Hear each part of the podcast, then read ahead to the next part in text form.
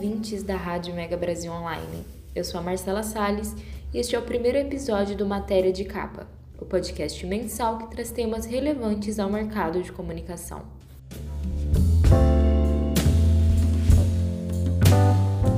Desde que foi lançado no final de 2022, o Chat GPT foi tema de diversas conversas, matérias e pesquisas sobre o tema.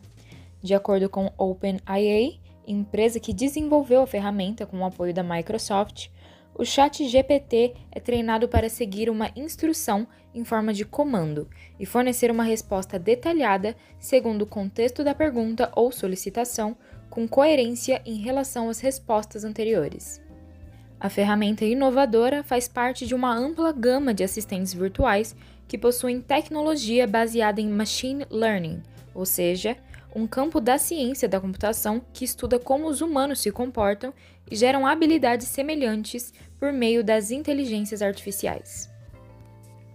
A inteligência artificial é uma área da ciência da computação que se concentra em criar sistemas capazes de realizar tarefas que normalmente requerem inteligência humana, como reconhecimento de fala, visão computacional, tomada de decisões e aprendizado de máquina. Em entrevista para a matéria de capa, o professor Lawrence Chung Kuo, que coordena o curso de BI e Inteligência Competitiva na PUC de São Paulo, explicou melhor como funcionam as inteligências artificiais. A inteligência artificial, basicamente, eu diria, precisa entender o que é uma inteligência natural, né? Já que a gente está falando artificial, então tem uma, tem uma inteligência que não é artificial, que é natural, que é cada um de nós. E no momento a gente externaliza a nossa inteligência e coloca essa inteligência em alguma coisa inanimada, ela já passa a ser uma inteligência artificial. Uhum. O problema é que a definição formal de inteligência artificial ela apareceu em 56, né, 1956.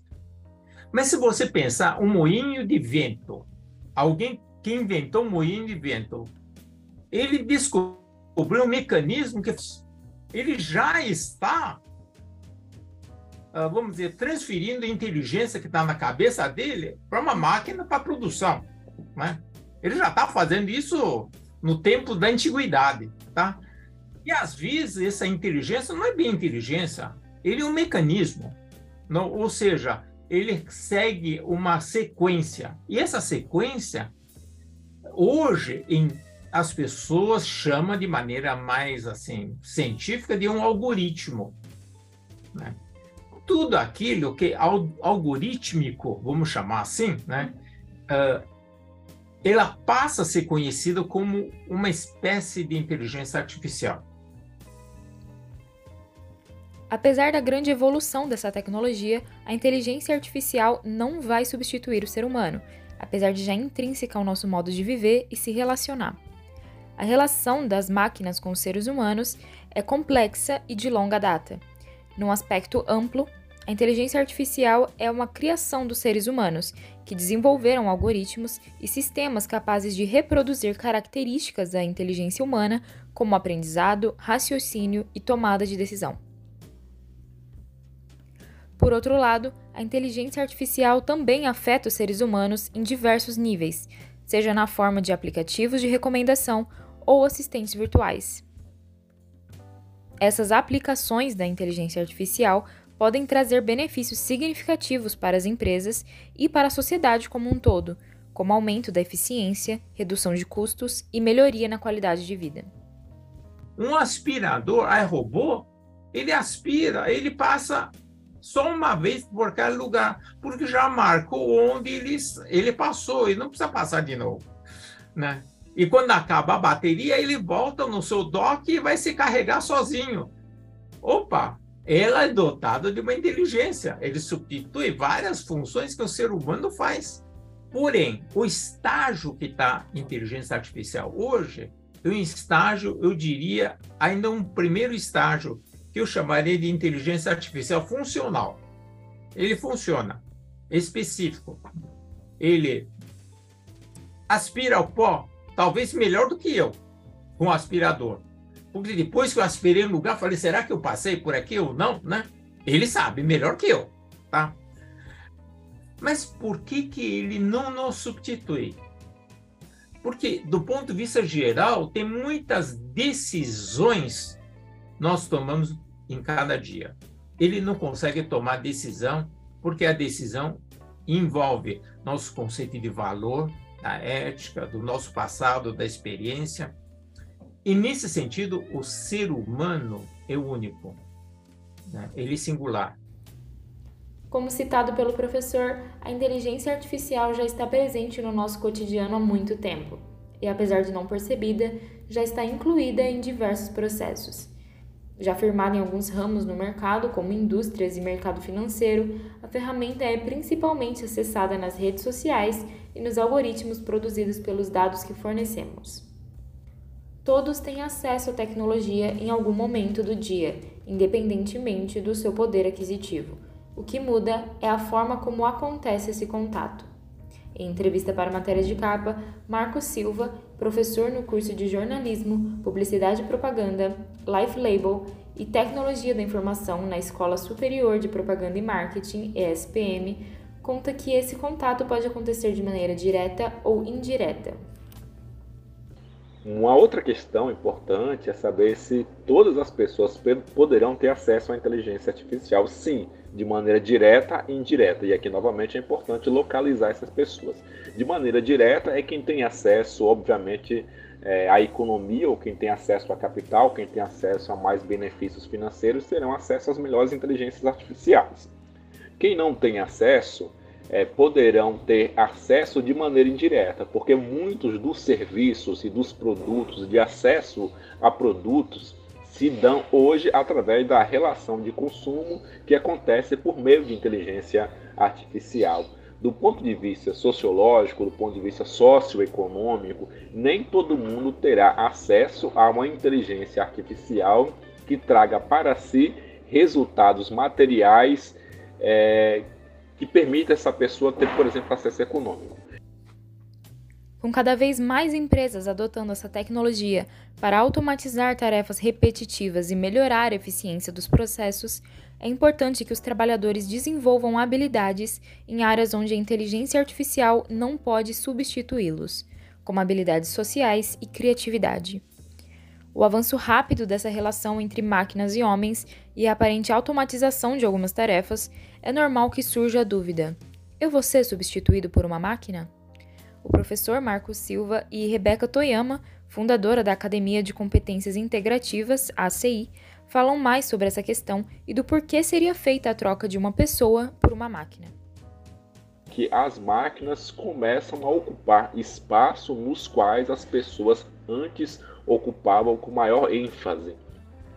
Este caso significa que as máquinas têm ocupado os espaços que são mais prioritariamente espaços de trabalho. Então a grande preocupação é se as pessoas serão substituídas em seus espaços de trabalho por algumas máquinas. A resposta é sim. Muitos robôs, e a gente pode pensar os robôs que estão dentro das fábricas de carro, já substituíram há muito tempo muitas pessoas neste mercado de trabalho. Acho que a grande preocupação hoje é do ponto de vista subjetivo do que é ser pessoa, porque as máquinas, e aqui eu estou falando da técnica aplicada à tecnologia, as máquinas, enquanto aplicação de força, agilidade, produtividade, ela sim já substitui muitas pessoas. O primeiro passo é parar com a crença de que a inteligência artificial é um inimigo. Precisamos entendê-la como aliada para o crescimento dos negócios e das carreiras.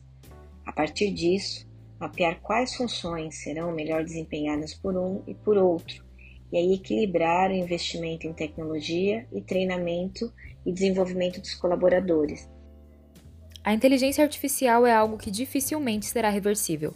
Por ser uma ferramenta criada com o intuito de facilitar processos, ela vai estar cada vez mais presente em muito mais ambientes, saindo deste imaginário popular elitizado e fictício indo para o cotidiano, dentro das empresas, dentro de casa, como assistente pessoal, presente em momentos de lazer e etc.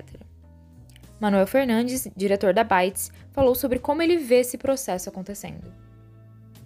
Então, na verdade, é uma, é uma tendência que se mostra irreversível, então não há como, não há, não há como é, deixar de, de considerá-la como algo importante nas nossas vidas nos próximos anos e é algo que a gente tem que conviver. Então, assim, não vai ser nada, nada diferente do que, era, do que estava previsto no desenvolvimento da tecnologia. Né? Dentro do mercado de comunicação, a inteligência artificial pode ser incluída de diversas formas, potencializando o trabalho de comunicadores. Um dos exemplos é a análise de dados de mídias sociais. Com a ajuda de algoritmos de aprendizado de máquina, é possível identificar tendências e padrões de comportamento do público-alvo em relação a determinados temas, permitindo que as empresas criem campanhas publicitárias mais eficientes e direcionadas. Além disso, a inteligência artificial pode ser utilizada na criação de conteúdo personalizado para cada usuário, automação de tarefas, análise de dados e métricas, chatbots, reconhecimento de voz e criação de conteúdo. Você tem duas opções aqui: ou você resiste ou você entende. Aqueles que resistirem, a tendência é serem atropelados pelo, pelas evidências e pela realidade, e aqueles que entenderem vão fazer um bom uso disso. É, a, a, inteligência artificial, a, a, aplicação dela no mercado de comunicação, eu vejo muita riqueza, muita riqueza. Como jornalista que sou, eu vejo que a gente vai ganhar mu muita agilidade. A questão da análise ficará mais, mais interessante, é, porque eu consigo, a, num curto espaço de tempo, né, eu, eu fiz vários testes lá, passei vários dias testando a ferramenta do que é uma delas, né? Porque a, o Google vem trazer outra, todas as empresas de tecnologia vão trazer suas próprias ferramentas.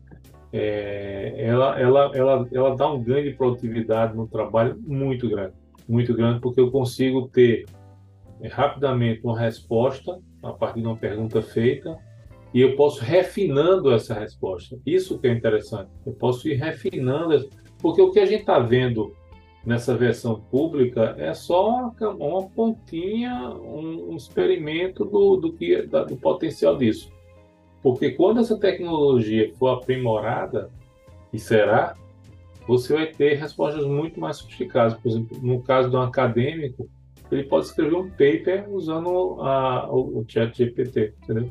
Então, assim, não é, não é algo que, que, que será é, é, dominante, eu não acredito que a inteligência artificial vai substituir a inteligência humana, pelo menos nas próximas décadas, né? Porque isso, é mas eu acho que ela vai ser muito importante para a comunicação. Como... A inteligência artificial pode ser uma ferramenta valiosa para o mercado de comunicação, ajudando as empresas a melhorar a eficácia de campanhas, projetos, criação de conteúdos, etc. Porém, é importante lembrar que a inteligência artificial não é uma solução mágica para todas as necessidades do mercado e que as empresas ainda precisam de uma equipe experiente para trabalhar em conjunto com a ferramenta a fim de garantir o sucesso da estratégia de comunicação.